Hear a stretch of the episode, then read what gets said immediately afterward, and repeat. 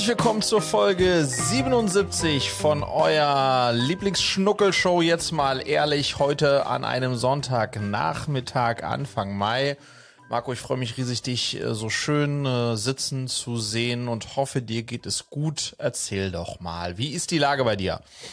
Gut, ja, äh, freut mich, dich zu sehen, nachdem wir uns Freitag ja, ähm, sagen wir mal, kurz verpasst haben. Yep. Sind wir jetzt sind wir zu einer Wochenendausgabe geswitcht und äh, Wochenende ist fast vorüber, war bisher sehr entspannt mit Sachen, die für mich in Teilen auch außergewöhnlich sind, wie sowas wie Gartenarbeit. Mhm.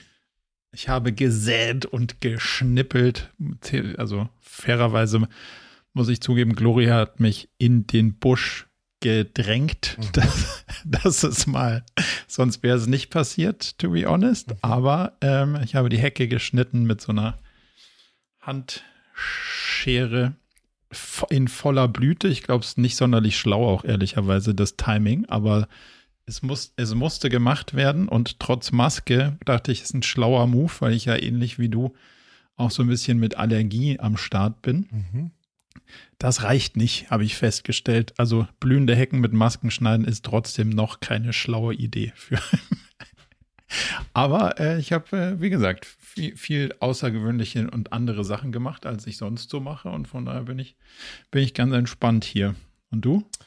Ähm, ja, bei uns war es eigentlich auch ein schönes, ähm, ein schönes Wochenende. Auf der anderen Seite ähm, auch so ein bisschen, bisschen schon auch arbeitsam ähm, im Cleverly-Kontext und ähm, im Ausblick auf die wahrscheinlich äh, verrückteste Woche seit langem, weil ähm, morgen äh, beginnt ja die OMR in Hamburg, also zumindest für mich. Ich habe abends so einen ähm, Founders Dinner, was ich so zusammen mit einem anderen Gründer organisiere. Ähm, und davor noch so einen HR-Workshop, der auch da vor Ort ist und dann geht's sozusagen Schlag auf Schlag. Also ich fahre morgen um zwölf, glaube ich, nach Hamburg und dann bin ich eigentlich super durchgetaktet. Äh, Montag, Dienstag, Mittwoch, Donnerstag fahre ich dann mittags wieder zurück.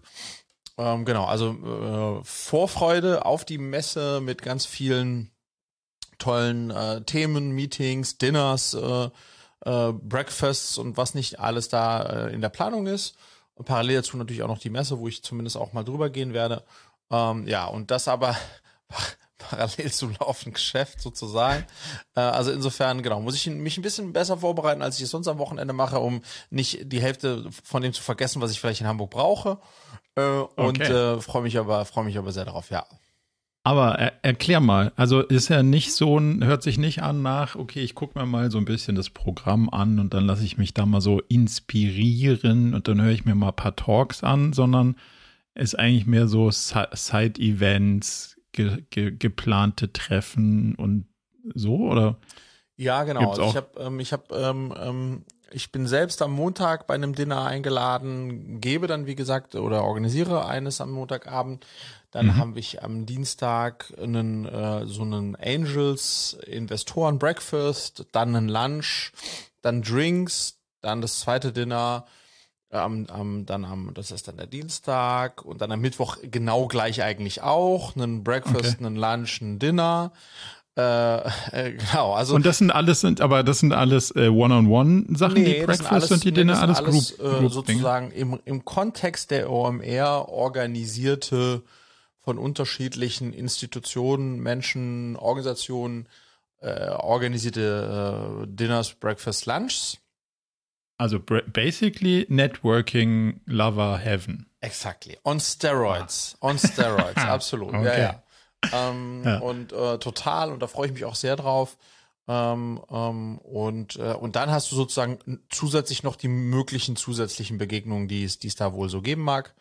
Ähm, ähm, genau, also das ist, äh, das wird schon ganz schön, wird schon ganz schön intensiv, äh, intensiv sein, ja. Okay. Ich bin gespannt, was du dann berichtest. Yes, yes, ich auch. Jetzt haben wir noch gar nicht gesprochen, seit wir uns Freitag nicht gesprochen mhm. haben. Ähm, warum haben wir uns genau nicht gesprochen? Ich habe ja jetzt mit meinem äh, neu zurückgewonnenen Instagram-Glück, jetzt können wir später nochmal diskutieren, ob das wirklich Glück, Glück ist oder nicht. Ja Aber äh, sah ich, dass es äh, bei dir so technische Probleme gab und dass das auch der Grund unseres äh, verschobenen Termins war. Äh, was ist los? Ja, ich bin, ähm, ohne es, äh, sage ich mal, jetzt zu sehr in die Tiefe geh zu gehen, ähm, habe ich, äh, sage ich mal, meinen Fahrstil nicht meinem Gefährt angepasst will sagen, ähm, ich äh, wir besitzen. Du hast gedacht, du bist im Geländewagen. Exakt. Ich habe gedacht, ich bin im Geländewagen. Ähm, okay, war aber in einem Wagen, der deutlich tiefer liegt als äh, okay. unser Geländewagen. Bin auf so einem Bürgersteig hochgefahren, wo man gut hochfahren konnte, weil der halt so äh, niedrig runterging. Mhm so eine Einfahrtssituation und dann hat, weil ich einen Call hatte und irgendwas noch raussuchen musste und dann bin ich noch so zehn Meter weiter auf diesem Bürgersteig da gefahren und dann war mein, das, was ich erledigen wollte, war fertig und dann wollte ich weiterfahren und bin dann sozusagen diesen Bürgersteig runtergeheizt. Okay. Mit dem Ergebnis, dass ähm, mein Auto aufgeschlagen ist, äh, hängen geblieben ist Ei. und es hörte sich schon richtig nicht gut an. Oh. Und dann fuhr ich weiter und dachte mir, ah, und dann hörte es sich wirklich richtig nicht gut an und immer noch nicht gut. Dann dachte ich, okay, ich muss, also das, das geht so. Nicht, dann habe ich stehen gebl geblieben, habe mich so, wie, wie, sehr man sich unter so ein Auto drunter legen kann, habe ich geguckt, ob irgendwas auf dem Boden ja. schleift, habe ich aber nichts gesehen. Da war ich erstmal okay. beruhigt. Okay. Ja. Ähm, dann bin ich aber wieder eingestiegen und also es, es hörte sich auf jeden Fall es hörte so sich an, Kacke an. Äh, okay. Kacke, so wie wenn man irgendwie Zahnschmerzen hat und merkt, okay, es ist so doll, man sollte vielleicht doch zeitnah zum Arzt gehen. Und bin okay. dann zum, zu meinem Händler nach Potsdam gefahren ähm, und da noch auch sportlich 160 da über die Autobahn und so weiter, habe also äh, hab noch Gas gegeben. Aber why? Also wenn sich schon schräg Ja, aber anhört. auf der Autobahn wiederum fühlte sich eigentlich nicht so schlecht an. Und dann kam ich da an und der, äh, das, der, der, der, der hob ihn auf die Hebebühne und meinte, Herr Akkord, hiermit äh, gratuliere ich Ihnen äh, zu äh, Ihrem Schutzengel äh, und ähm, ähm, teile Ihnen mit, dass dieses Auto keinen einzigen Meter mehr fährt.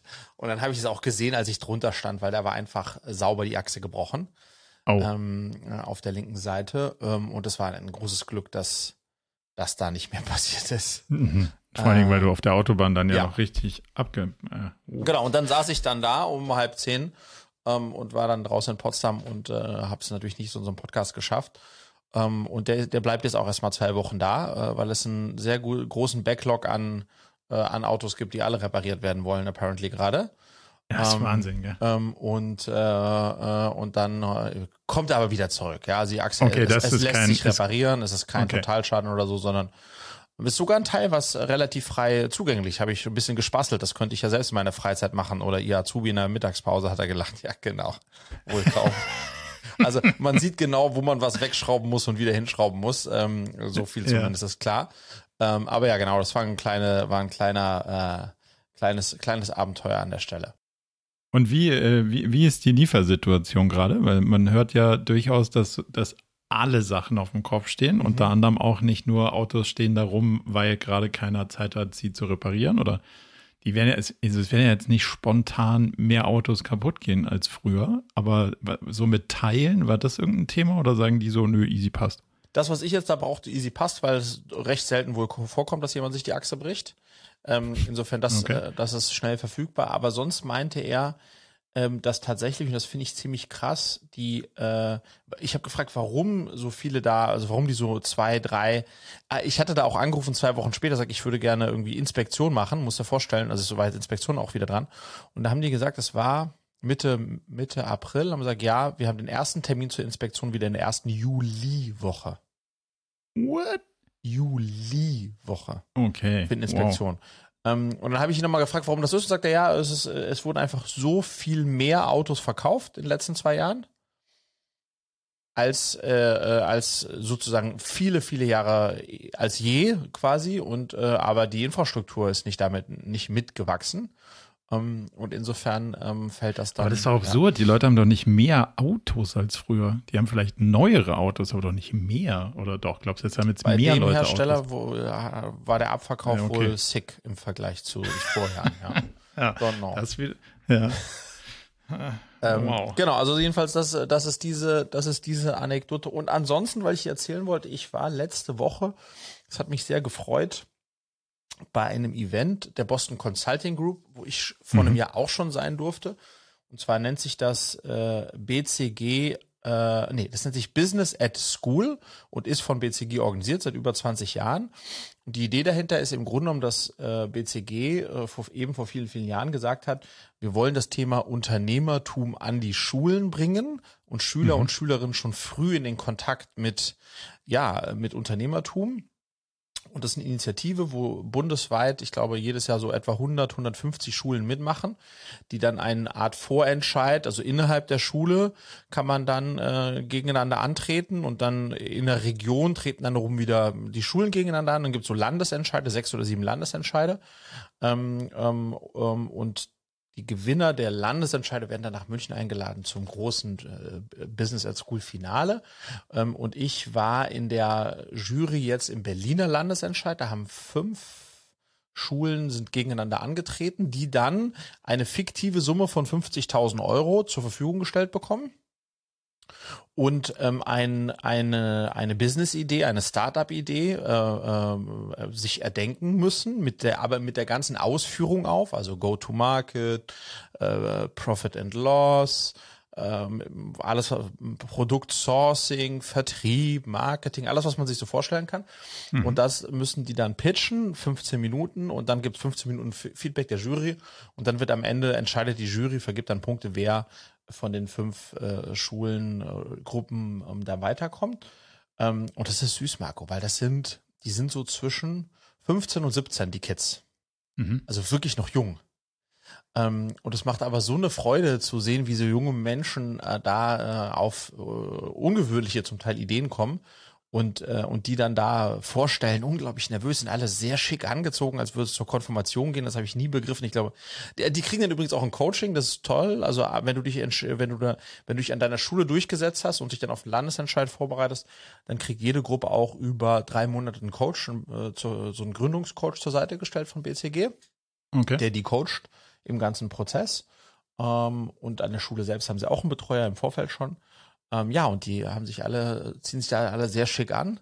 Äh, ja, ich, ich kenne ich kenn das ungefähr. Ich war ja mal jahrelang in dieser Jury des Leonardo Schul Awards in der mhm. Kategorie Wirtschaft, so ungefähr ähnliches, ähnliches Umfeld, glaube ich. Das kann, also ich kann es mir, kann es mir bildlich vorstellen, ja. wie, wie, wie es war. Ja, äh, also es war große Freude. Gewinner des Berliner Vorentscheids äh, war eine Idee, die hieß, ähm, auf den Namen komme ich nicht mehr. Wes, Wes, Wesi Cargo oder sowas, was mit Cargo auf jeden Fall drin. Und deren mhm. Idee war eigentlich pretty simple, aber gut. Die müssen auch eine Wettbewerbsanalyse machen. Ein größenverstellbarer ähm, Gepäckträger fürs Fahrrad. Also Gepäckträger mhm. haben ja immer so Standard, also haben ähm, gewisse Größen. Und ja. die haben einen, der irgendwie so eine Basisgröße hat und den kannst du dann in unterschiedlichen ähm, sozusagen Stufen bis zu, ich glaube, 80 äh, Zentimeter oder so breit machen. Also, also bis zu für Paket und für ja, ähm, so, okay. Genau, weil, weil die sagen halt, hey, äh, nicht alle haben ein Lastenrad und, und, und, äh, und dann haben sie schönes Design sich überlegt und dann auch mit, mit Kosten und so weiter. Und diese, das Team hat dann den Berliner Entscheid äh, gewonnen, hat auch von der Jury von allen ähm, da die meisten Punkte bekommen. Ähm, ähm, und das war für mich sehr inspirierend, junge Menschen zu sehen, wie die ähm, ja, wie, wie die sich mit sowas beschäftigen und, und sich überlegen und, und durchrechnen, das hat, äh, das hat große Freude gemacht. Und hat auch mir irgendwie nochmal so einen Glauben an die Gen, das ist ja nicht mehr Gen Z, ich glaube, es ist dann Gen Alpha oder ich weiß nicht, wie es wieder losgeht. Fängt wieder von vorne an wahrscheinlich, ja. ähm, ähm, gemacht. Ähm, und einem habe ich tatsächlich, ich mache das ja nicht ganz uneigennützig. Also warum mache ich da mit? Weil ich das natürlich fördern möchte in der Jury. Zum anderen, weil in der Jury in der Regel spannende Leute sitzen, so diesmal auch. Und ich mache schon auch so ein bisschen Human Resources äh, Sourcing. Okay. Der, denn der, der eine Typ im Team der Gewinnermannschaft, dem habe ich dann am Ende meinen mein, mein so Anhänger, äh, Jurymitglied Friedrich habe ich meine Telefonnummer drauf und habe ich ihm zuschickt. Junge, wenn du mal ein Praktikum brauchst, call me. okay, also schön der, schön der BCG den Leut, die Leute ja, wegge ja, weggesneakt. Klar, ist ja noch schöner, wenn die am Ende jetzt zum BCG gehen, ja.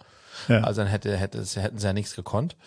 Ähm, nee, das war sehr, das war sehr nett und lustigerweise habe ich mir dann in dem Kontext auch die Frage gestellt, wenn ich, also ich hätte das ja gerne damals in der Schule gehabt, hatten wir nicht. Also wir hatten nicht nee, so hatten wir nicht. Gründerwettbewerb. Nee. Hätten wir es gehabt, hätten wir es beide gehabt, nachdem wir beide an der gleichen Schule waren. Yes. Und ich habe mir im Nachgang, Marco, mir und eben auch dir die Frage mhm. gestellt, ähm, wenn wir heute 50.000 Euro bekämen, was ja süß ist, ne, weil es nicht eine Menge ist, aber es ist ein bisschen was, ähm, um mal so loszulaufen. Im Business-Kontext, ne? Also Business wenn mir 50 gibst und sagst, hey, have fun, dann ja, ist es ein insane amount of money. Genau. ja, ja, um ein Startup zu gründen. Ja. Ähm, ähm, ähm, habe ich mir selbst und dann auch dir im Vorfeld die Frage gestellt, was wäre, was, was für eine Business-Idee hättest du? Mhm. Hätte ich. Und jetzt bin ich ganz ich, gespannt, was du mitgebracht hast. Ich habe eine, aber ich will deine zuerst hören. Meine zuerst hören? Ja. Okay. Also, was ist meine Startup-Idee? Ähm, weil wir, wir gehen ja davon aus, dass so ein bisschen Rahmenbedingungen, dass du mit den 50.000 Euro schon auch irgendwas auf die Straße bringen musst, oder? Yes, also yes. ist es jetzt nicht so, okay, sind, und danach brauche ich noch 450 nee. weitere 1000 Euro, sondern mit den 50 musst du ja irgendwie MVP, wie auch immer man das dann nennen will. Also müsst ihr irgendwas hingekriegt haben, oder? Äh, genau, solltest du was hinbekommen ja. haben. Genau. Okay. Wobei sozusagen ich jetzt, äh, ich jetzt in meinem Falle das nicht äh, so komplett durchgedacht habe, sondern mhm. einfach, was ich jetzt dir mitgebracht habe, ist, ähm, ist eine Idee. Ich habe sogar zwei Ideen. Ähm, aber ich fokussiere mich jetzt mal auf eine. Aber keine, nee, aber geil, ich habe zwei Ideen, aber keine davon zu Ende gedacht. Nee, so, natürlich nicht. Ha, ja, hause beide raus. Genau. Ähm, und wüsste, aber ich könnte die 50k schon irgendwie ver, äh, ähm, äh, verbraten. Also meine erste Idee, Namen habe ich nicht. Ich weiß nicht, wie, wie strebhaft du jetzt Nö. unterwegs bist. Namen habe ich nicht. Nee, ich auch nicht. Meine erste ähm, Idee ähm, dreht sich ähm, rund um das Thema Netzwerken. Also, mhm. ähm, ich äh, bin großer Fan vom Netzwerken und glaube an Netzwerke und Netzwerken und glaube, dass die Welt eine Lösung braucht, in der man das Netzwerken enabled. Also, ich habe das jetzt gesehen, morgen machen wir dieses Founders Dinner, da kommen etwa 23 äh, Gründer und Gründerinnen. Als wir das mal zusammengetragen haben, der Sebastian und ich, haben wir uns festgestellt, what the fuck? Was haben wir für ein komplementäres und großartiges, belastbares Netzwerk? Mhm. Crazy eigentlich, dass wir damit nichts machen, weder alleine noch untereinander noch vis-à-vis -vis anderer, die das vielleicht noch nicht haben. Meine Idee, die ich hätte oder wo ich gerne tiefer steigen würde, wäre ein Geschäftsmodell, bei der und zwar deutlich systematisierter als das, wo man sagen könnte, gibt sowas ja auch auf LinkedIn. Also ein Geschäftsmodell, bei der jeder, der Teil dieses Konzeptmodells wird, bringt einen Teil seines Netzwerks ein. Und dann gibt es so eine Art Provisionsmodell, wenn der eine vom anderen was nutzt, dann wiederum sozusagen wird das, äh, gibt's da Provision in irgendeiner, in irgendeiner Form. Das heißt, dass man diese, dieses schlummernde Potenzial, was wir alle haben, die wir schon Netzwerk haben, mhm. zugänglich macht auch denen, die noch nicht so viel Netzwerk haben und ähm, und versucht sozusagen dieses äh, ja eine Verknüpfung von existierenden Netzwerken in einem, ob das dann eine App ist, über die das gemacht wird oder so, I don't know, ähm, wo dann auch äh, einfaches Vorstellen möglich wäre, wo auch dann stünde, mache ich pro bono, ich will fünf Prozent, whatsoever. Also das, hätte so ein, ein okay. Modell dahinter. Also das ist meine mhm. Ähm, das ist meine erste Idee, die ich mitgebracht habe. Okay, aber nur, nur um das Produkt zu verstehen, ich habe jetzt, und also richtig praktisches Beispiel, ich suche drei Leute, ich suche äh, jemanden, der quasi Videos cutten kann, ich suche jemanden, der HR-Prozesse aufsetzen kann und ich suche jemanden, der irgendwie programmieren kann. Ähm, und dann sage ich, puh, weiß ich gar nicht, wo ich jetzt da gerade an, mhm. anfassen soll. Und du sagst, okay, cool, ich kann dir hier eine Agentur für das vorstellen, einen Freelancer für das und, einen, und einen dritten Dienstleister für das. Und bei denen und denen, die mag ich so gerne, mache ich es umsonst und hier hätte ich gerne irgendwie 5% Commission. So, das ist basically die Idee. Genau, so in dem Stil, nur das, ähm, äh, absolut, nur das am Anfang, ähm, das am Ende ist es ja eine Form von Marktplatz, das ist ein Marktplatz für, fürs Netzwerken. Das mhm. heißt, ähm, ähm, es ist schon wichtig, dass jeder Marktplatzteilnehmer auch selbst Netzwerk mitbringt und sei es noch so wenig, weil er vielleicht noch nicht so viel Netzwerk hat. Aber das heißt, du würdest, bevor du ähm, loslegst, um da selbst was abzugrasen, würdest du auch ein Profil anlegen und einen Teil oder dein ganzes Netzwerk einbringen. Und das lässt sich natürlich kategorisieren. Ne? Du kennst ja Leute im Fundraising und in, in, in, äh, VCs, Angels, whatsoever. Du hast ja auch unterschiedliche mhm. Kategorien und würdest einen Teil deines Netzwerks da äh, bereitstellen. das ist auch die Voraussetzung dafür, dass du überhaupt suchen darfst. Und dann in deinem Falle, wenn du dein Profil äh, auf, äh, draufgestellt hast, dann kannst du sagen, ja, ich suche jetzt jemand, der das und das macht. Und dann findest du Treffer und du findest äh, Konditionen, die dann sozusagen diesen Treffer zuordnenbar sind. Und dann Aber das heißt, du, du müsstest ja dein ganzes Netzwerk abbilden. Damit ich weiß, wen du kennst. Oder Exakt, zumindest ja, mal genau. sagen, in dem und dem und dem Bereich habe genau. ich was. Da müssten wir okay. im Onboarding, müsste man im Onboarding den Leuten entsprechend helfen. Mhm. Ähm, damit, das kann dann über, ne, über Adressbuch, über LinkedIn, whatsoever, ne, über Connections, also das, ähm, und das muss natürlich auch, auch nicht vollständig sein. Ähm, aber es muss äh, im Teil des Onboardings muss es, äh, wäre es, dass äh, ich sozusagen mein Netzwerk mit einbringe, ja. Okay. In unterschiedlichen Kategorien. Und dann auch pflegen muss, wahrscheinlich in irgendeiner Stück Art und Weise. Muss. Ja. ja, genau. Ich habe einfach mhm. jetzt auch bei mir gemerkt, jemand, also wenn ich allein nur meine, mein WhatsApp-Ding da durchgehe, ist ja klar, ne, komme ich auf irgendwie 100 plus Leute, die im weitesten Sinne im Unternehmertum unterwegs sind. Mhm mit denen ich auch selbst viel zu wenig äh, äh, Austausch äh, habe, aber das ist nochmal ein anderes Thema. Aber die dort einzubringen ähm, ähm, und, und dadurch vielleicht sogar nicht nur zu profitieren, hier oder da, sondern auch äh, andere davon profitieren zu lassen. Und also das, das finde ich eine spannende Idee, die ich gerne. Äh, Letzte Frage, bevor wir die zweite kurz anhören. Was ist das Businessmodell? Weil wenn du jetzt als derjenige, der deine Kontakte da, ähm, sagen wir mal, anbietet, kriegst du Provision die Plattform nimmt dann einen Teil vom, von der Provision? Ja, würde ich denken. Würde ich denken, ja. Würde ich denken. Das Transactional zu machen ist, glaube ich, nicht trivial bis irgendwie sau schwierig. Also das ist ja auch der Grund, warum so ein Immobilien-Scout nicht transactional, sondern ja. eher so angebotsbasiert funktioniert. Ähm, aber müsste man schlau drüber nachdenken. Ja, es könnte natürlich auch sein, ne, dass es wie es dann immer so. Also ich glaube, dass ich glaube, dass man damit Geld, äh, dass die Plattform damit Geld verdienen könnte. Weil ja, könnte auch eine Membership ja, sein. Ja, genau. Könnte eine Membership sein, die je nachdem, äh, wie es halt immer ist, je nachdem, wie viele Anfragen du dann pro Monat machen darfst, äh, kostet es dann von 10 Euro bis, äh, keine Ahnung, 1000 Euro. I don't know what. Ja, also es kann auch über ja. eine Membership laufen. Ähm, und zusätzlich dann noch mit so einer irgendwie Deal-Fee, die du, wo die du einstellen kannst, dass du nehmen möchtest oder nicht. I don't know. Okay. Ja, also das wäre meine erste Idee. Meine zweite Idee ist auch eine sehr praktisch, die ein eigenes Problem ähm, lösen würde. Ich hätte total, äh, fände es total geil, wenn es so eine App gäbe, äh, gerne auch AI gesteuert, die jeden Monat. Das heute alle. Genau. Die jeden, die jeden Monat wie so ein kleiner Roboter ähm, über alle meine Kosten drüber läuft, guckt, was ja. ich da so drin habe, mich ja. fragt, ob es das wirklich braucht. Und wenn ich, ich dachte, sage. Das macht Julia. Ja, eben, aber ein bisschen AI gesteuerter. Ein bisschen, bisschen genau. freundlicher. Das hast du jetzt gesagt. Und, ähm, ähm, und wenn ich sagen würde, nee, nicht mehr, dann cancelt das, das Ding. ah, ähm, okay. Ähm, äh, oder Abo-Alarm. ja, genau, Abo-Alarm in, in fortgeschritten, aber eben nicht nur Abos, mhm. sondern alle ja. möglichen, ne? Und das würde Sachen highlighten. Also so ein, ein, ähm, ein, ein, wie soll ich sagen, äh, App-Weggefährte, der, ähm, der alle meine Ausgaben monitort, äh, highlightet, äh, äh, irgendwie Apps, die äh, überraschend sind, laufende Sachen und dann gleichzeitig mich alertet und auch sich ums ganze, den ganzen Kündigungsscheiß kümmert, ähm, wenn es äh, wenn's sein muss. Aber es müssten ja nur Recurring-Sachen sein. Müsste nur Recurring-Sachen sein. Ähm, und gleichzeitig dann auch, äh, keine Ahnung, kann man den sich auch noch smarter überlegen, dann kann man auch so Gimmicks einstellen wie ähm, wie viel spare ich mir dadurch und will ich das so da oder was hier was spenden und I don't know what. Also, hm. aber im Kern, im Kern eigentlich so eine, ja, eine smarte ah. äh, Kosten-Check- und Cancellation-App. Also ich habe ich hab Abo-Alarm lange nicht angeguckt, mhm. aber mein Verständnis ist, dass das ja genau irgendwie deren äh, Value Proposition war, viele Jahre lang, dass du sagen konntest, so, hey, guck mal hier, ich stell das ein und wenn ich dann keinen Bock mehr habe, drücke ich auf das und kündigen und dann machen die das.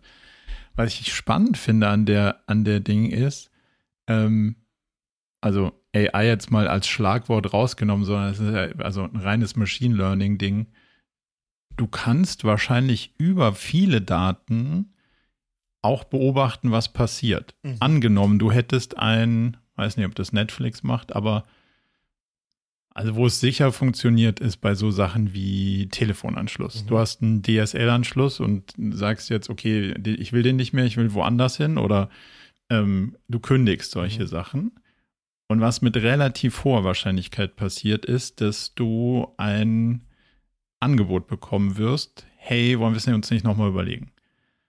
So. Und das heißt, wenn du Leute monitors, die kündigen und die, die sozusagen die Angebote, die dann reinkommen, monitorst, kannst du damit auch Leute kündigen, die gar nicht kündigen wollen und gleichzeitig deren Kosten optimieren. Mhm. Also das heißt, wenn du die große Menge an Daten hast und sagst, okay, die Telekom hat gerade, wenn du als in dem Tarif kündigst, mit jemandem, du bist der sozusagen äh, in, dem, in dem höchsten Tarif kündigst, mit so und so viel prozentiger Wahrscheinlichkeit kriegst du ein Treueangebot. Das heißt, die bieten dir ja viel krassere Sachen, als wenn du neu abschließen würdest, in Teilen an. Und dann sagen sie dir so, hey, ich habe gesehen, du hast einen Telekom-Tarif, du hast gar keinen Bock zu kündigen, du willst auch gar nicht kündigen, aber wenn wir kündigen, können wir deine Kosten um 20 Prozent senken. Mhm. Das wäre wahrscheinlich sogar noch der viel größere Benefit, weil das kommt ja, also wahrscheinlich willst du in den meisten Fällen nicht kündigen, also willst du in mehr Fällen nicht kündigen, als dass du kündigen willst. Und wenn du dann da Kostenpotenziale bergen kannst, das wäre spannend.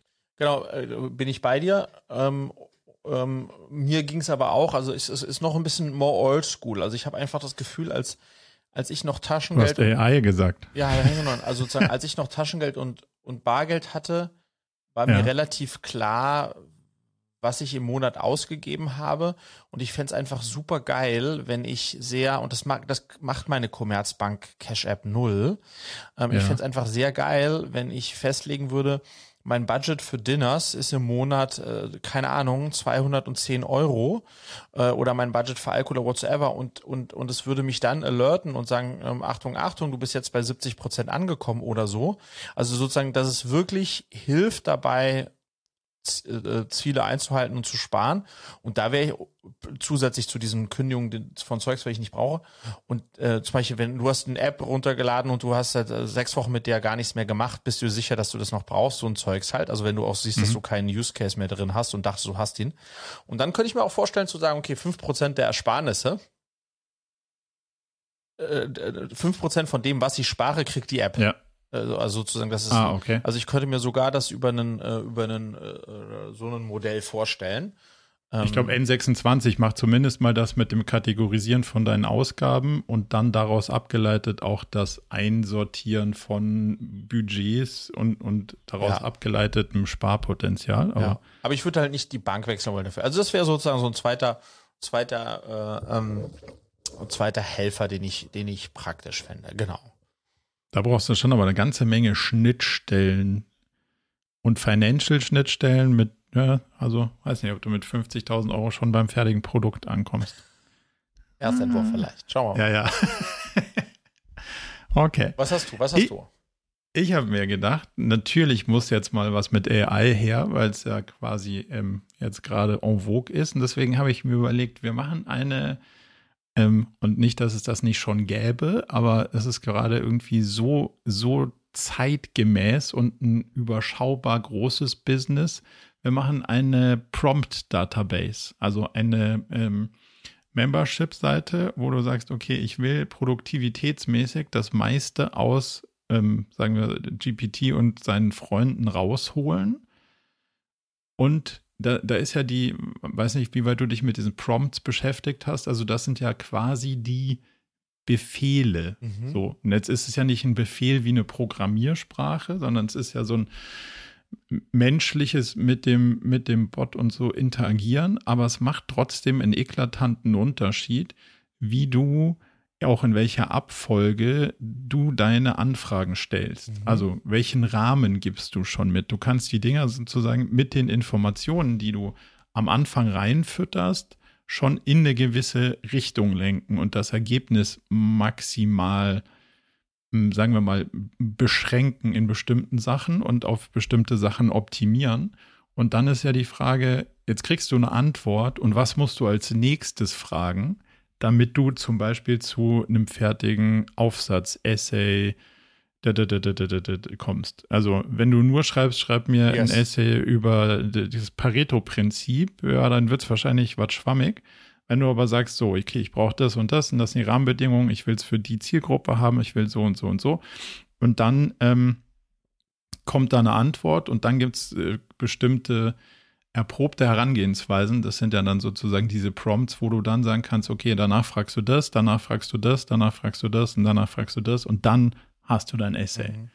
So, und dafür gibt es natürlich für, den, für die unterschiedlichsten Use Cases sowas wie, und in dem Kontext, in dem, in dem du sozusagen diesen äh, Wettbewerb ge gemacht und gesehen hast, ist natürlich recht naheliegend, sowas für Studentinnen, Studenten, mhm. Schüler, ähm, zu machen, wobei da wahrscheinlich die Zahlungsbereitschaft mäßig ist. Ähm, müsste man sich überlegen, ob man das dann wirklich Member finanziert macht oder was auch immer die Alternativen wären. Aber so eine Art, du kannst für die gängigsten Probleme die schlauesten Abfragen wählen und das wahrscheinlich sogar ähm, quasi Chatbot übergreifen, weil was ich auch mittlerweile einen spannenden Plan finde, ist die Ergebnisse von dem einen in den anderen zu füttern und zu sagen, hey, mir hat äh, ein Freund hat mir das und das erzählt, sag mal, stimmt das?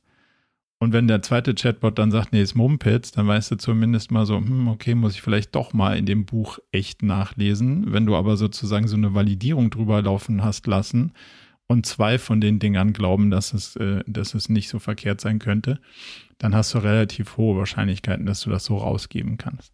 So oder so ähnlich fände ich, das, fänd ich das Modell ganz spannend. Aber was ich daran nicht verstehe, ist, damit bist du doch äh, volle Lotte drin in dem Ding, was die selbst machen. Also weil OpenAI hat ja ein hohes Interesse, selbst äh, sozusagen da ein möglichst smoothes Interface je User äh, und Use Case zu bauen oder bald äh, präsentieren zu können ja. um das Ergebnis bestmöglich zu machen.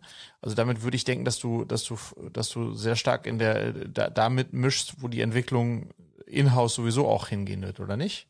Mm, wahrscheinlich ja und nein. Das ist so ein bisschen, also es ist wahrscheinlich nicht die Idee, die am, die am, die wird nie wieder weggehen und die wird nie überholt sein. Das mhm. glaube ich auch.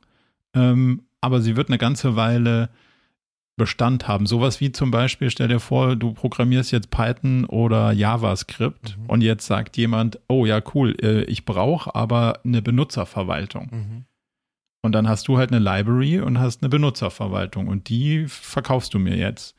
Natürlich kann ich die auch äh, selber programmieren und ob die das, ob die das dann halt alles nativ in einbauen, irgendwo hört es ja auch auf mit dem nativen Einbauen und der Rest bleibt dann schon auch so mhm. zum Beispiel Branchenwissen. Mhm. Wenn du jetzt sagst, ähm, die werden sich nicht auf einzelne Branchen äh, runterbrechen, wenn du aber dich zum Beispiel auf die, weiß ich nicht, Lernbranche wie bei dir fokussierst, wirst du bessere Angebote machen können, die in einem bestimmten, die dem Ding schon Branchen-Know-how mitgeben, die bestimmtes Framing machen und so. Also da machen so Libraries wahrscheinlich schon eine ganze Zeit lang Sinn und haben einen Benefit.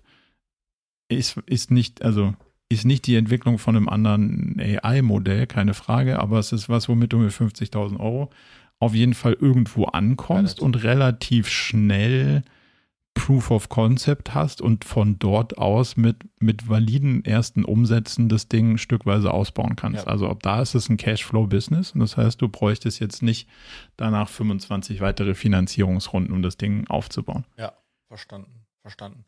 Was ich noch ganz spannend fand, jetzt äh, zu diesem ganzen AI-Thema aus einer VC-Perspektive, ich glaube, Flo Heinemann hat das erzählt, ergänzend dazu, der, wie ich fand, recht nachvollziehbar gesagt hat, dass ähm, ganz wenige Cases, die sich jetzt rund um den Chat, äh, Chat GTP und, äh, und äh, drehen, wirkliche Cases oder VC-Cases sind, mhm. weil es am Ende auch. in Anführungsstrichen nur Anwendungen sind und die Plattform takes, takes it all. So das ist ungefähr wie wenn du sagst, guck mal, was ich für eine Excel-Tabelle gebaut habe, willst du mein Startup finanzieren?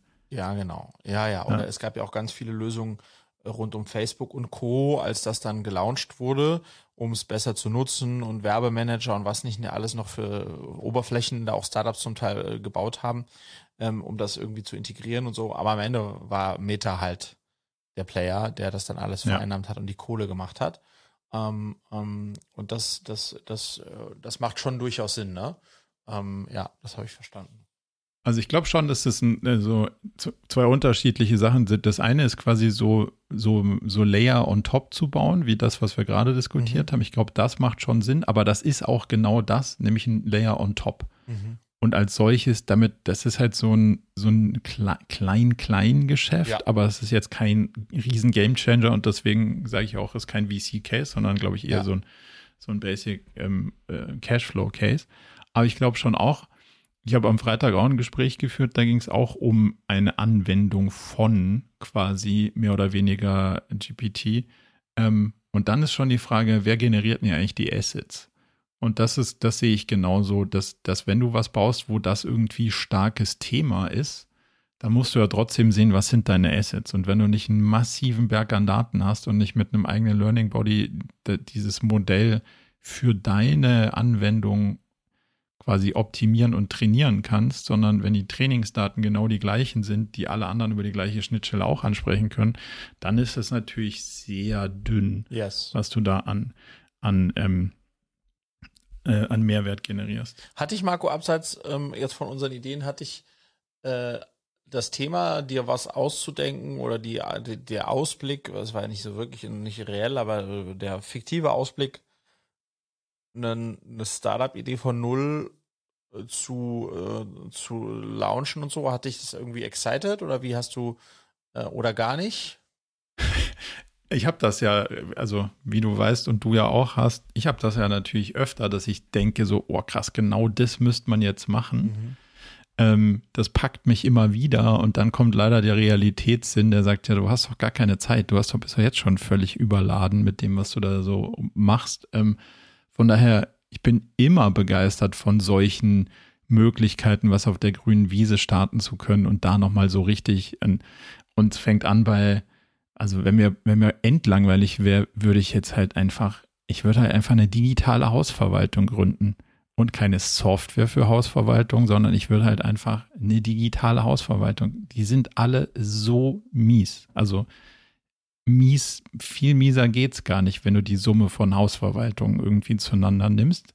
Und wenn du das geil machst als Service, glaube ich, kannst du komplett, ähm, ja, brauchst ja um, um quasi Zugfluss von Kunden keine Gedanken machen. Ja. Und das begeistert mich dann schon immer, dass ich denke, so Mensch, müsste man eigentlich machen. Und dann kommt immer so dieses Realitätsding, ja, müsste man eigentlich, heißt hier, ich bin's gerade nicht und damit verschwindet das dann halt auch ja. meistens wieder. Ja. Wie geht's dir? Ähm, ja, so lala. Also ich bin, ähm, ich bin, äh, ähm, also generell faszinieren mich natürlich äh, neue Geschäftsideen und ich finde es immer toll, da auch drauf zu schauen. Ich bin jetzt zu tief in meinem eigenen Ding drin, als dass ich sozusagen ähm, tatsächlich äh, der open-minded enough wäre, mich irgendwie wirklich anstecken zu lassen. Aber wenn man so ein bisschen drüber nachdenkt, gibt es eigentlich, eigentlich 70.000 Sachen, die, die man noch gründen könnte. Ähm, und das ist schon, äh, der Gedanke ist schon toll. Ähm, spannenderweise habe ich ähm, gestern oder vorgestern gelesen und es ist schon auch krass, äh, was für eine Geschwindigkeit jetzt das AI-Thema auch faktisch schon angenommen hat, dass Check.com äh, mit CH ist eines der größten Tutoring-Anbieter der Welt aus den USA heraus da mhm. hat der CEO jetzt vor drei oder vier Tagen eine Gewinnwarnung fürs nächste mhm. Quartal rausgegeben.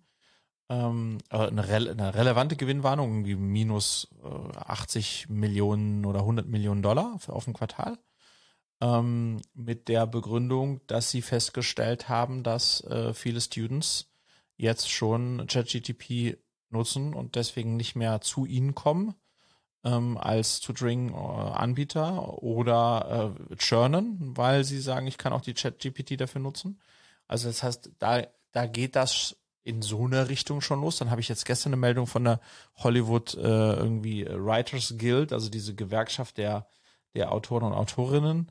Da hat irgendwie äh, ein paar Hollywood-Studios haben gesagt, die werden jetzt um äh, über 40 Prozent einfach ihre Writers rausschmeißen, weil die das äh, äh, über, über die AI gel super gelöst. Haben wir mal Testfeld jetzt gemacht, zwei Monate und die ganzen Soaps und so können die genauso gut schreiben oder müssen, müssen nicht so viele Leute schreiben. Also, ja, und das ist schon krass, ne? Also, wenn du dann ja. jetzt von nochmal auf check.com, da ist einfach mal der Börsenkurs um 30 Prozent abgesackt. Yes. Ähm, ähm, also sozusagen, it's happening. Ne? Also von, von, hey, hast du das mal ausprobiert? Das war bei uns gefühlt ja. vor sechs Episoden oder so. Ähm, zu ähm, äh, jetzt die ersten börsennotierten Unternehmen geben Gewinnwarnungen raus, weil Leute es nutzen und deswegen Business zurückgeht. Yes. Äh, da sind jetzt irgendwie keine drei Monate vergangen. Mm -mm. Also, und ich, also, ich habe das für heute auch noch so ein bisschen auf dem Plan, weil zwei, zwei interessante Sachen. Hast du den, den letzten Podcast von Kevin Rose und Tim Ferriss mhm. zufällig gehört? Gab's die machen ja immer diese, neuen? Diese Random Show. Ja. Und, ähm, und, und Kevin Rose ist ja, ähm, ich bin ja bei dem da in diesem Crypto Collective so und der ist ja auch so im, im ähm, Entwicklungs- also im Entwicklungsgame. Also ja. der ist ja Coder sozusagen, mhm. Programmierer. Und der sagt so, okay, wenn du jetzt eine, deine Seite auf WordPress hast und du sagst, hey, ähm, ich will da was einbauen, oder schreib mir ein Plugin, was das und das macht, dann macht das das Ding. So, in der Vierer-Version.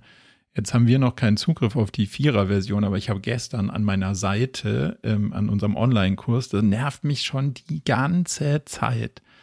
Und dann dachte ich so, ey, okay, warte mal kurz, kurz. Wenn der das macht, dann pro ich probiere das jetzt einfach. Also ich werfe im Moment alles auf dieses Teil drauf und gucke einfach, was passiert. Und sage so, hey, ich habe hier dieses äh, Programm in der Sache und ich will das in dieses Programm und die Sache einbauen. Schreib mir einen HTML-Code, den ich da einbauen kann, damit es danach so aussieht. Ey, ist halt danach, ist, ist halt fertig.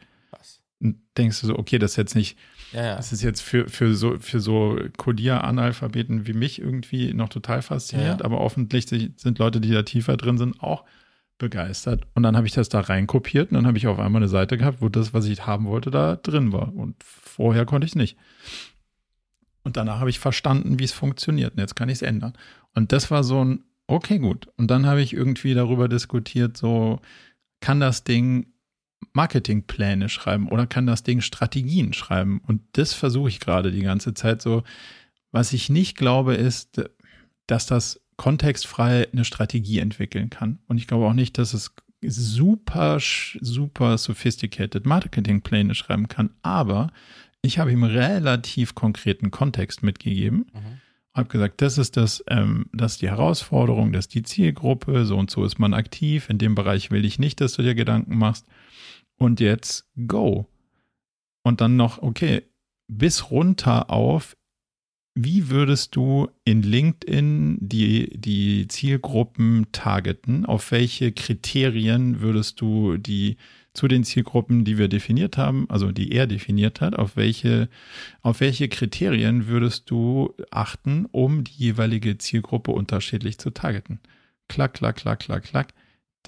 Ist das das Beste, was du kriegen kannst? Nein, ist es nicht. Wenn jemand Branchenexpertise und äh, Ewigkeiten Online-Marketing-Erfahrung hat, ist das alles ein No-Brainer oder nichts, wo man sagt, oh krass. Aber wenn du jemanden hast, der sich nicht wirklich bis ins Detail damit auskennt, also von, von 0 auf 50 Prozent zu kommen, mhm. ist damit A, sau gut möglich und sau schnell. Also man kann nicht sagen, dass das jetzt, also es war nichts in dem Marketingplan. Also ich habe gesagt, mach einen Online-Marketingplan. Es war nichts in dem Online-Marketingplan, wo ich sagen würde, das wird doof oder das würde man nicht machen, sondern es war wirklich, hey, schalt da SEA-Anzeigen, machst ein bisschen Display, machst Xing, machst LinkedIn, mach das. Der hat die, die hat die richtigen Channels gefunden, der hat irgendwie richtige Targeting-Geschichten für die einzelnen, für die einzelnen Audiences gefunden. Und ich habe ihm gesagt, hey, ich will für die Werbemittel Kernbotschaften je Zielgruppe und der gibt dir und sagt dir auf einem Display-Ad in der Zielgruppe Geschäftsführer, hier sind fünf verschiedene Kernbotschaften, die du so oder so ähnlich spielen solltest. Mhm. Tak, tak, tak, tak, tak. Ja, geil, oder? Denkst du, okay, würde ich so, also würde ich das jetzt auf einen Banner drucken? Nein. Aber wow. Aber als also, also, ich finde, wir haben jetzt auch die ersten äh, ein bisschen in die gleiche Richtung. Ich habe äh, letzte Woche mir mich mal so zwei Stunden hingesetzt und und äh, versucht neue Videos zu texten für für für Cleverly, für Tutoring und Mentoring. Mhm. und war immer und mache, das mache ich leider Gottes meistens ähm, alleine. Ähm, äh, ja, und das ist so ein guter Gegenspieler, so ein Mitspieler haben, einfach. Mit dem ich ja. sozusagen, ähm, dem ich das auch mitgebe und dann hin und her bounce. Also das ist jetzt in der in der Summe, wenn man ich glaube drei oder vier Videos gescriptet, ähm, ähm, war das für mich ein kreativer äh, Mitspieler, was abgefahren ist. Weißt du, was ich glaube, was auch eine super Use Case dafür ist, gerade diese Marketing-Kontext? diesen, also früher hieß es ja der Hausfrauentest, mhm. den, also weiß nicht, ob Werbeagenturen den Stand heute immer noch so nennen würden, aber du weißt, was ich meine. Also mhm. es war ja das, wo man in der Agentur gesagt hat, du nimmst einfach zehn Leute von der Straße, mhm. ähm, die idealerweise aus der Zielgruppe sind, die keine Ahnung davon haben, was du da eigentlich machen ja. willst und fragst sie, okay, was haltet ihr jetzt davon? So und so. Und ich glaube, das kann das Ding wahnsinnig gut. Ja. Wenn du ihm, wenn du ihm sagst, guck mal hier, ähm, du siehst ein Werbebanner von einer Firma, die das und das macht, ähm, und da steht folgendes drauf, wie findest du das? So, und dann sagt der da so, ja, ich würde so und so. Also ich glaube, du kannst halt auch deine eigenen Sachen extrem gut challengen lassen, gerade in so einer Situation, wie du gerade beschreibst, in der man halt sich selbst immer ähm, dreht und im eigenen Dialog sich nur befindet. Also es ist wow. Und das ist alles ja noch 3.5er Version, also ist ja noch weit weg von den scheinbaren Potenzialen, die es jetzt schon live gibt eigentlich. Ja, vielleicht, also äh, abschließend, was mich daran äh, fasziniert, ist abseits ja dieser jetzt doch recht spitzen Use Cases, die wir gerade besprochen haben, ähm, dass ich dachte, okay, in der Bubble geht das jetzt schon los, aber also einfach äh, nur um das irgendwie dir und mir nochmal klar zu machen, wenn ein börsennotierter Anbieter sagt, mhm. ihm bricht 30 Prozent des Umsatzes weg, weil Lieselottchen also das sind einfach ganz gewöhnt, das ist nicht unsere Marketing äh, OMR Bubble, sondern Lieselottchen hm. Müller cancelt ihr äh, ihre Subscription, weil sie ChatGTP nutzt. So, wenn das da angekommen und nicht eine, sondern Tausende. Massiv, ja. Wenn das relevant. da angekommen ist, Marco, was muss das jetzt mit Google? Also, was muss gerade bei Google los sein? Weil der größte Use Case ist, bisher haben die Leute gegoogelt. Ja, und, wobei äh, Google mache ich mir keine, also bei Google, ich bin sogar bold in Google und ich, ich investiere nach. Weil? Weil ich, weil ich glaube, dass dieser BARD, B-A-R-D heißt, wird da, glaube ich, geschrieben, ist ja die, ähm, die Google-Variante vom, vom mhm. GPT-Heimer. Ich glaube, die sind technisch mindestens genauso weit. Natürlich haben die so ein bisschen dieses Innovators Dilemma, dass sie damit ihr, ihr Kerngeschäft ähm, ruinieren, aber sie werden es nicht ewig zurückhalten können, weil du siehst ja plötzlich Bing, also die Microsoft Suchmaschine, hat ja massiven Traffic-Gewinn, seit sie mit der AI-Unterstützung und vorher war Bing ja, also keine Ahnung, drei Leute, die das vor, zwangsweise vorinstalliert haben, haben damit gesucht und sonst wahrscheinlich keiner aus dem Corporate-Umfeld. Ähm, und das, das siehst du ja, okay, das verändert die Landschaft. Ich glaube aber trotzdem, dass der Raum für die Anwendung groß genug sein wird und dass die, die werden andere Modelle finden, solange die eine gute, solange die gute, also so General äh, Modelle haben, mache ich mir da um die keine Sorgen. Und die sind ja auch schon so lange in dem Thema unterwegs, das überrascht die ja nicht. Ja, aber da, also äh, würde ich hart challengen. Wenn ich nur in meiner eigenen Familie sehe, unsere Google-Nutzung ist um 85 Prozent runtergegangen. Hier, mhm. hier bei der, ja, die Familie Harcourt googelt nicht mehr. Die Familie Harcourt sucht, wenn wir suchen. Das ist aber risky.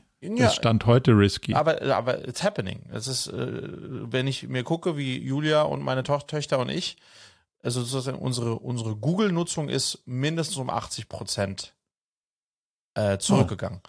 Und Interessant. so, wenn du das jetzt hochrechnest, so dass natürlich, wir haben ja einen Haushalt mit Kindern und wo viel auch so cooles Zeug gesucht wird, wo, wo, also cooles Zeug in terms of, sind blind, schleichen blind. So Zeug suchen wir den ganzen Tag lang. Und da kriegst yeah, du. Halt, aber, ja, aber ja. hold on, hold on, hold on. Das ist ja ein spannender Punkt. Ist das was, wo, wo, wo einem Suchmaschinen-Geschäftsmodell sei dann jemand, also das könnte, dann, da, da hätte wahrscheinlich, lustig, da hätte wahrscheinlich eine, eine Brillenfirma, hätte vorher Ads draufgeschaltet und am Ende äh, quasi ihr Online-Marketing-Budget verballert, mhm. weil es bei der Blindschleiche nicht um, äh, nicht um Sehen ging, sondern um eine banale Frage und eine banale Antwort. So, geht da jetzt wirklich jemandem relevant Umsatz verloren, weil diese Suchanfrage nicht mehr bei Google gelaufen ist? I doubt it. Ich glaub Mach einfach, mal ein anderes Beispiel. Genau, ich wo, wo einfach- würdest du sagen, kostet es wirklich? Na, ich glaube einfach der Total, also wenn bisher, egal was du gesucht hast, hast du auf Google gesucht. Das ist so. So. Aber, aber in Terms, also im, in Bezug auf das Geschäftsmodell ist es ja nur die Frage, klar, sie können weniger Inventar ausspielen vorne. viel weniger Inventar. Keine Frage. Ja, ja. Aber wenn das Inventar vorher, wenn es die 30 Prozent wegnimmt, die sowieso nicht zu einem Ja. Besuch auf einer Seite und oder danach zu, einem, zu einer Kaufinteraktion, weil am Ende steuern die doch auch alle aus auf, war das Online-Marketing profitabel?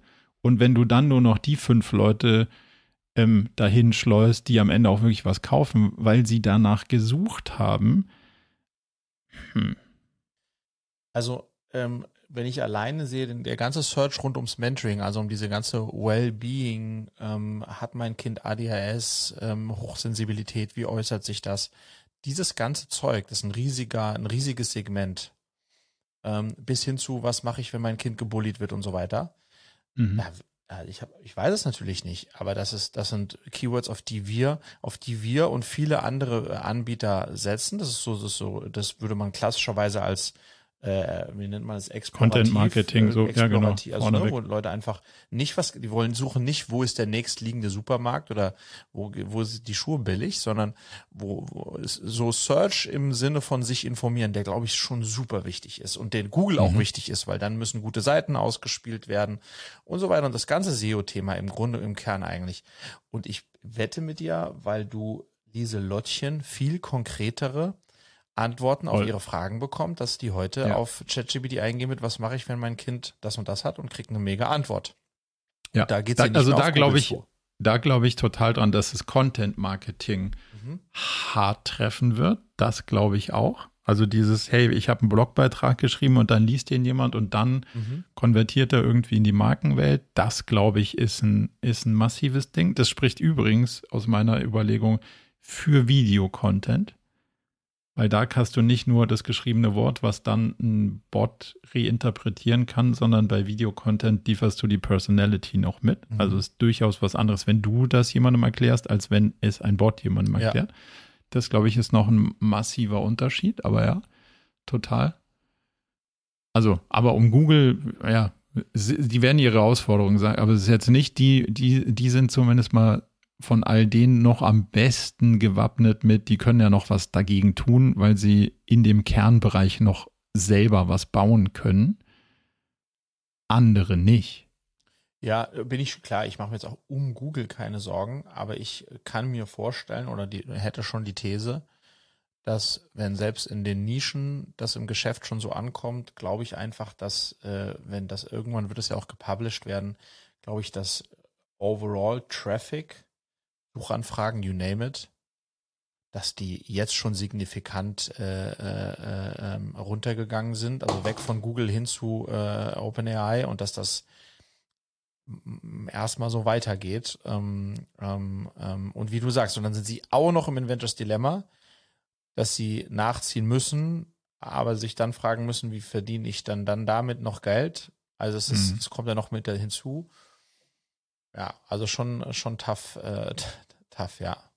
Also, und, und das ist ja so ein bisschen, bei Krypto war es ja schon so, oh krass, die Erfindung des neuen Gelds. Hm, also hat sich so mäßig bewiesen.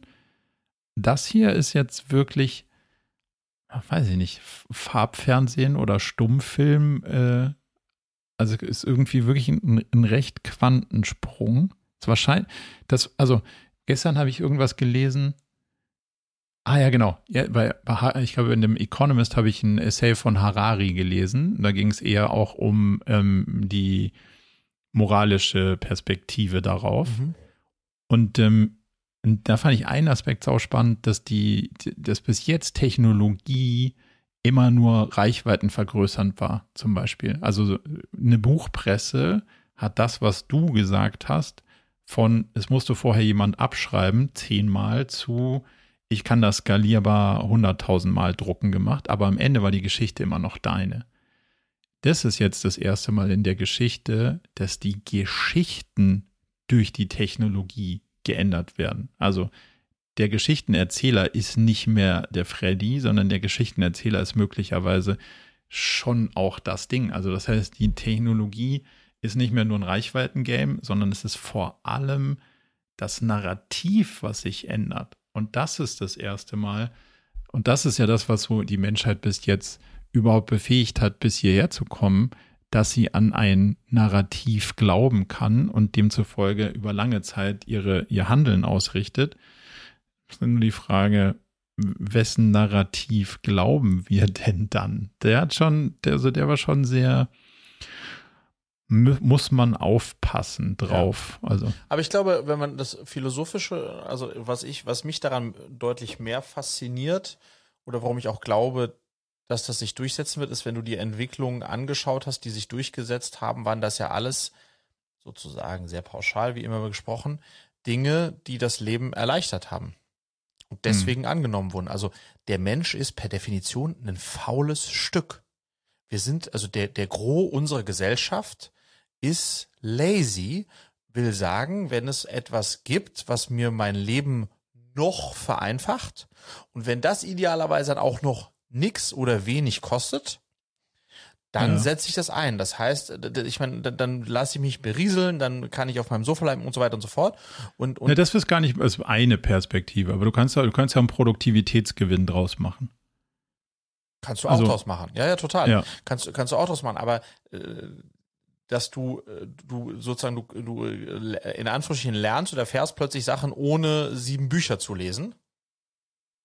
Ja, oder halt die Zeit zu investieren, was auszuformulieren genau. oder so. Ja. Ähm, ähm, da, da glaube ich einfach, und das, das zeigt das ja jetzt auch, ähm, dass die meisten auch gar nicht hinterfragen, ob das jetzt zu 90 Prozent richtig ist oder zu 40 Prozent richtig ist oder was da die genaue Quelle ist. Wenn, wenn, wenn das schnell verfügbar ist, ist es schon immer Fast Food an. Ich meine, das zieht sich durch alle Dinger durch. Alles, was, äh, was, was bequem verfügbar ist und satt macht, wird gefressen. Ähm, Aber also, egal wo es versuchen wir es mal, versuchen wir mal die positive Seite noch kurz draus zu arbeiten. Der, wenn du siehst, ähm, das war ein anderer Artikel, dass Europa hat ja, als mal andere Teile der Welt kurz ausgeklammert, Europa hat ja ein massives Verschuldungsproblem über die letzten Jahre aufgebaut. Ähm, und das heißt, die Frage ist, wann fangen wir an, diese zusätzliche Verschuldung wieder einzufangen und was sind die Regeln dann dafür? Und der Weg daraus ist eigentlich nur Wachstum. Mhm. So, und jetzt sind wir ja aus unterschiedlichen Perspektiven auf den Trichter gekommen, dass Wachstum gar nicht so eine schlaue Antwort ist. Ähm, das heißt, mehr Konsum und so ist, ist schwierig. Und dann, das, also das andere Wachstum könnte vor allem aus der Perspektive kommen, weil wir können nicht mehr Leute zum Arbeiten äh, bewegen, weil wir haben eh schon zu wenig und wir haben zusätzlich noch in Zukunft weniger, also dieses Alterspyramiden-Ding. Also es werden auch noch weniger Leute arbeitend in der Bevölkerung sein statt mehr. Das heißt, da kann es auch nicht herkommen. Das heißt, der einzige Weg daraus ist ein Produktivitätssprung und der kann eigentlich nur noch aus Technologie kommen. So, und das heißt, der, der positive Teil daran ist, wenn der Produktivitätssprung aus sowas wie so einem, äh, aus so einer Unterstützung kommt, haben wir zumindest mal eine Chance, das total vertrackte bis schon ziemlich im Eimer seiende Wirtschaftssystem zumindest mal noch so aufrechtzuerhalten, dass es uns nicht komplett um die Ohren fliegt. Und so, so ganz banale Sachen, wenn du in deinem Notion AI hingehst und sagst, du, hier sind vier Stichpunkte, dann denkst du so, boah, da muss ich jetzt eine Stellenanzeige draus schreiben. Oder ich frage mal die AI, ob das kurz macht. Und dann ist es halt so 80 Prozent fertig. Das heißt, du, du sparst richtig Zeit. Dann könnte das ja der Produktivitätssprung sein, den wir brauchen, damit wir systemisch irgendwo ankommen, wo es immer noch, also. Ja, aber was krass ist, was äh, vollkommen richtig, aber was krass ist, wenn ich zum Beispiel jetzt, deswegen ist schon spannend, wenn ich ein bei Body Change jetzt einen CMO eingestellt habe, einen Chief Marketing Officer, dann ist das jemand, der in der Regel zehn Jahre Berufserfahrung hatte oder hat und über diese zehn Jahre unter anderem gelernt hat, wie man sehr gute Texte schreibt, gut kommuniziert auf Webseiten, conversion stark und so weiter und so fort.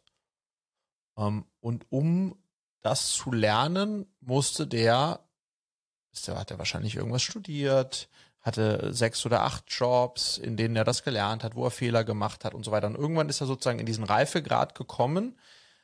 CMO wird ja auch nicht jeder, ähm, um dann sozusagen das zu delivern und deswegen auch 100 plus 1000 Euro von, von, von jemandem zu bekommen dafür. Und jetzt finde ich eigentlich zwei Sachen spannend. Jetzt kann plötzlich der Praktikant, der aus der Schule fällt, ähm, mit dem richtigen Setup, was du äh, baust äh, und den richtigen Fragen, äh, kann genauso gute oder bessere Texte schreiben.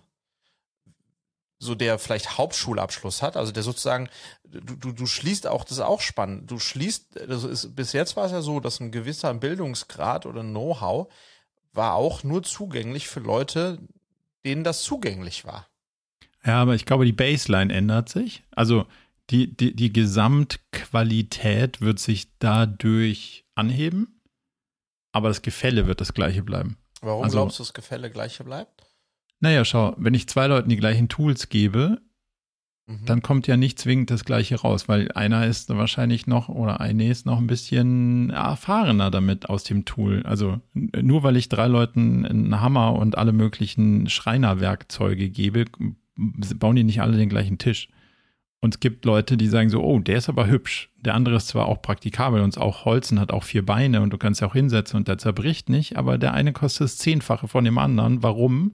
Weil da noch Kreativität, Style, mhm. die Qualität des Holzes, trallert. Also das, das, aber ist es das zehn Jahre, 15 Jahre, also die, die, der Unterschied ich meine, das ist jetzt eine spezielle, äh, Kreativität Thema. macht der Unterschied, glaube ich. Also mhm. die Erfahrung wahrscheinlich nicht mehr so. Mhm. Weil du hast jetzt einen Mentor an deiner Seite, der dir diese und, und dann, also, und, und das ist ja wirklich die breite, die, die, die breite Erfahrung. Also rechts und links an, der, an den Extremen wird das Ding nicht viel dir helfen können, weil Extremerfahrung hat das nicht viel, sondern es hat halt Breitenerfahrung. Aber Breitenerfahrung wird, den, wird dir nicht mehr den Wettbewerbsvorteil geben, aber der Wettbewerbsvorteil wird weiter bestehen, wenn du kreative Lösungen hast, zu sagen so, oh, neues Tool, das heißt, die Baseline geht hoch, das heißt, das können jetzt sau viele bewerten, äh, benutzen, aber was kann ich denn jetzt daraus noch schlauer machen, als ich vorher mit den Tools machen konnte? Und das ist, glaube ich, eine ne Frage der, Kreativität und die hat dann doch schon sehr viel mit den Erfahrungen auch zu tun und wie du auf die Welt blickst und so. Also da glaube ich schon, dass es noch, dass nicht alles dadurch gleich sein wird. Nee, aber was mich äh, im Positiv eben schon daran fasziniert, ist dann, äh, dass äh, ein sehr großes Basiswissen äh, erstmalig ganz vielen zur Verfügung gestellt wurde und wird die vorher eben da keinen Zugriff in der Form drauf hatten. Das ist schon faszinierend. Mhm. Ja. Also jetzt stell dir mal vor, du hast irgendwie eine, äh, ich meine, wenn du an Bildung denkst und an, an, an dritte Welt denkst und an, also das ist crazy, ne? Wo du äh, Total. auch hier Dieses Carnigo-Ding ist ja Wahnsinn. Ja, auch, also dieser Chatbot von Khan und so weiter. Aber ähm, ähm, die großen, sozusagen diese, die, das große Thema Bildungsungerechtigkeit, da, da hat das Thema AI jetzt schon auch ein großes, äh, ein großes Potenzial, ja. Total. Also, und das ist ja, das ist ja auch die spannende Frage, die, die ähm, in diesem, in diesem TED-Talk da zum, zum Khan Academy Chatbot ähm, drin war, ist ja nicht nur die Frage, was kannst du dann wegrationalisieren? Also, der Lehrer, die Lehrerin, die danach nicht mehr da sind, ist ja nicht die Frage, sondern wie kann jetzt jemand, der hundertmal die gleiche Stunde planen muss, es jetzt sagen so, hey, ich mache es jetzt mal anders oder ich mache es jetzt mal kreativer oder ich bin, also ich benutze aus der, auf der Gegenperspektive auch die Tools, um es cooler, zugänglicher, besser erklärbar, wie auch immer zu machen. Also das Potenzial ist schon massiv und dadurch, dass es skalierbar ist, ist es, äh, ja, wird es commoditized. Und da, ja, das finde ich schon extrem spannend. Und es kommt schnell. Ja, Das wäre, also ich finde es auch cool, sich jetzt wirklich damit auseinanderzusetzen. Also ich glaube, wir sind jetzt in einer Phase, wo man nicht mehr hingehen kann und sagen kann, ich habe darüber gelesen oder gehört. Ähm, und und ich, ich, ich merke ja selber auch sowas wie, hey, das Ding kann keine Strategien oder das kann das nicht. So bin ich, glaube ich auch, weil ohne Kontext sau schwierig. Aber ich stelle mir jetzt massiv die Frage, wie gebe ich den relevanten Kontext mit, dass das Ding Sachen kann, wo ich vorher denke, es kann es nicht. Mhm. Und ähm, einfach nicht sich selbst überlegen, ob das Ding was kann oder nicht, sondern ich werfe da einfach jetzt mal alles drauf und gucke einfach, wie es damit umgeht. Warum? Damit ich nicht, ich will diesen Zug nicht verpassen im Sinne von, oh hoppala, das stand ja überall, dass so schnell geht, es ging jetzt wirklich schnell, sondern ich glaube, da muss man jetzt auch, was die Anwendung angeht, einfach vorne dabei bleiben und es halt so hart challengen, so, so hart man es mit seinen Möglichkeiten kann, um einfach zu erleben, was da passiert. Ja, und wir schauen äh, deswegen äh, äh, bei uns versuchen wir es auch äh, Daily Use Case zu machen. Im, also die Kinder ganz praktisch dürfen da selbst Fragen stellen und Rückfragen stellen und also Jetzt sind die erst sieben und neun, ähm, aber auf ihrem eigenen Device ähm, und auf unseren ähm, nutzen die das schon aktiv. Ähm, und das macht, äh, macht auch total viel Sinn, ja. Und das in Kombination mit Voice könnte wirklich spannend sein. Mhm. Also gibt jetzt die ersten Callcenter, die auf Voice laufen, wo es halt so, hey, meine Stromrechnung, äh, ich will meinen Zählerstand anpassen und die Stromrechnung irgendwie stimmt nicht, was hier los? machen die Dinger jetzt schon. Also dieses so klassisches Kundenanfragen in Callcenter mit 100.000 Mal der gleiche Use Case, ja. das läuft schon komplett voice-basiert gerade. Das finde ich krass. Die Frage, die man sich fast stellen könnte, ist, was wird davon nicht?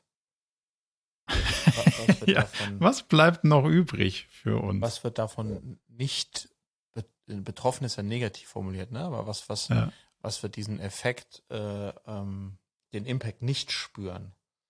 Ja, harte Kreativität und Menschlichkeit. Ich glaube, echte, echte menschliche Verbindung und so, das nicht. Ähm, ich habe noch eine so eine, eine ganz praktische Produktivitätsfrage, die jetzt ähm, ein Stück weggeht von, von, mhm. ähm, von Automatisierungsthemen. Aber welche Freelancer-Plattformen hast du wirklich schon genutzt? Also, wenn du an Produktivitätssprünge denkst, ist ja sowas wie boah, das probiert man jetzt aus und das findet man jetzt selber raus, wie es geht. Oder, ach, wäre toll, wenn jemand das könnte. Sei es ein Data Studio in Looker zu bauen oder sei es irgendwie das WordPress-Plugin zu, zu bauen, was ich gerne hätte. Oder, oder, oder. So. Und da ist ja so Freelancer-Plattform relativ naheliegender Weg.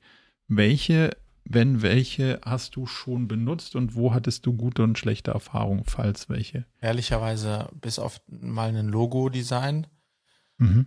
Ähm, haben wir für die Use Cases, die wir haben, wo wir Freelancer brauchen, da haben wir welche, mit denen wir schon immer oder lange zusammenarbeiten. Das heißt, äh, da habe ich tatsächlich keine, da kenne ich mich nicht aus, wie die Landscape da ist. Also ich habe dieses ähm, Fever. Fiverr, ja. Fiverr, das habe ich früher mal probiert. Das war irgendwie, das erschien mir ein bisschen unterkomplex. Das scheint mittlerweile aber deutlich mehr auch abbilden zu können, als man, ähm, als ich das noch im, im Background hatte. Und Upwork habe ich früher okay. öfter benutzt.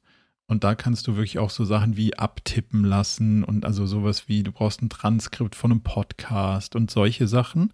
Ähm, das haben wir jetzt da mal eine Zeit lang okay. ausprobiert und das werde ich jetzt verstärkt suchen, um noch mehr mit dem ja, so ein bisschen mit dem, mit dem Plan ranzugehen, konkrete Herausforderungen mit Leuten zu lösen, die diese konkreten Herausforderungen mit den konkreten Tools auch schon gelöst haben, anstatt eher breiter dran zu gehen und immer versuchen, mit den, mit den eigenen Kräften jede Herausforderung aufs Neue zu lösen, ja, weißt du? Also eher Leute zu suchen, so, hey, ich brauche das nicht oft, aber ich brauche das jetzt mal so genau und dann gucke ich mal, ob es so auf so Plattformen hergeht, ähm, um einfach total äh, schneller zu werden und, und auf dem Erkenntnisgewinn der Freelancerinnen und Freelancer da zu partizipieren. Das ist so mein neuester, mein neuester Produktivitätsplan. Cool, cool. Mal sehen, wie gut er funktioniert.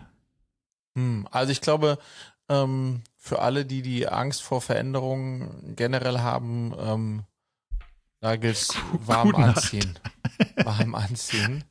Ich glaube, um, ähm, ich glaube, wo es keinen Impact haben wird und es eigentlich auch eine schöne Aussicht ist, alles, was also ich habe letzte Woche war hier unser unser ähm, ähm, Heizungsbauer da und dann ein Schreiner war hier. Also ich hm. glaube, so krass Hand, also Handwerk, klar, diese hm. vorbereitenden Sachen dann auch, aber so krass, also die Durchführung von sehr handwerklichen Sachen. Also wenn jetzt noch ein Roboter kommt und der hat dann eine AI im Kopf, dann gute Nacht um acht. Ähm, aber ähm, ähm, ähm, äh, das, das, ist ja auch die Ableitung, die Brecht in dem Zukunft für Arbeit Buch ähm, trifft, dass er sagt Handwerk das wird stabil bleiben und, und prosperierende Landschaften sehen, sowas wie die ganzen Empathieberufe, Pflege mhm. und, und solche Sachen, also Gesundheit und Pflege. Ähm, alles, wo es darum geht, sich um, um ältere und auch um jüngere, also Kinder und ältere Menschen und so zu kümmern. Also das, das werden Sachen sein, ähm, die, die eher aufstrebend sein werden und Handwerk, also absolut, das glaube ich auch. Das, die, die klassische White Color Thematik, ähm, wo es um so, so das, die, die, die Mittel, die Mittelklasse in dem, in der Arbeitswelt, die ist wahrscheinlich die, wo es am ehesten trifft. Und das ist der ah, schneller als man denkt. Aber eigentlich auch wiederum ganz geil, weil äh, weil, ja. weil da tatsächlich, glaube ich, äh, ja, die, die Möglichkeiten sind, mit weniger Ressourcen am Ende auch noch bessere Ergebnisse zu liefern. Wenn du dir schaust, wie die eine oder andere Marketingabteilung aufgestellt ist mit so 50 Leuten, äh, ähm, wo ich glaube, dass das wahrscheinlich mit einem Zehntel auch ginge ähm, und dann jetzt auch gehen wird.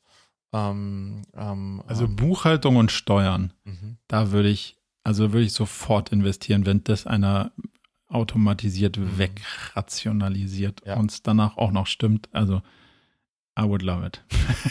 Das ist doch mal ein schöner, ist auch mal ein schönes Ende mit einem Wishful Thinking Outblick, Ausblick, was die AI äh, doch nicht Gutes alles machen könnte in so einem unbeliebten äh, Field. Äh, ja. Aufräumen. Aufräumen. Stark. Ja. Freddy. Marco, mein Lieber. Ich würde sagen, wir genießen den Rest des Wochenendes und äh, hören uns nächste Woche. So machen wir das, mein Lieber. Viele Grüße und eine starke Woche wünsche ich dir. Dir auch. Mal gut. Ciao, ciao. Ciao.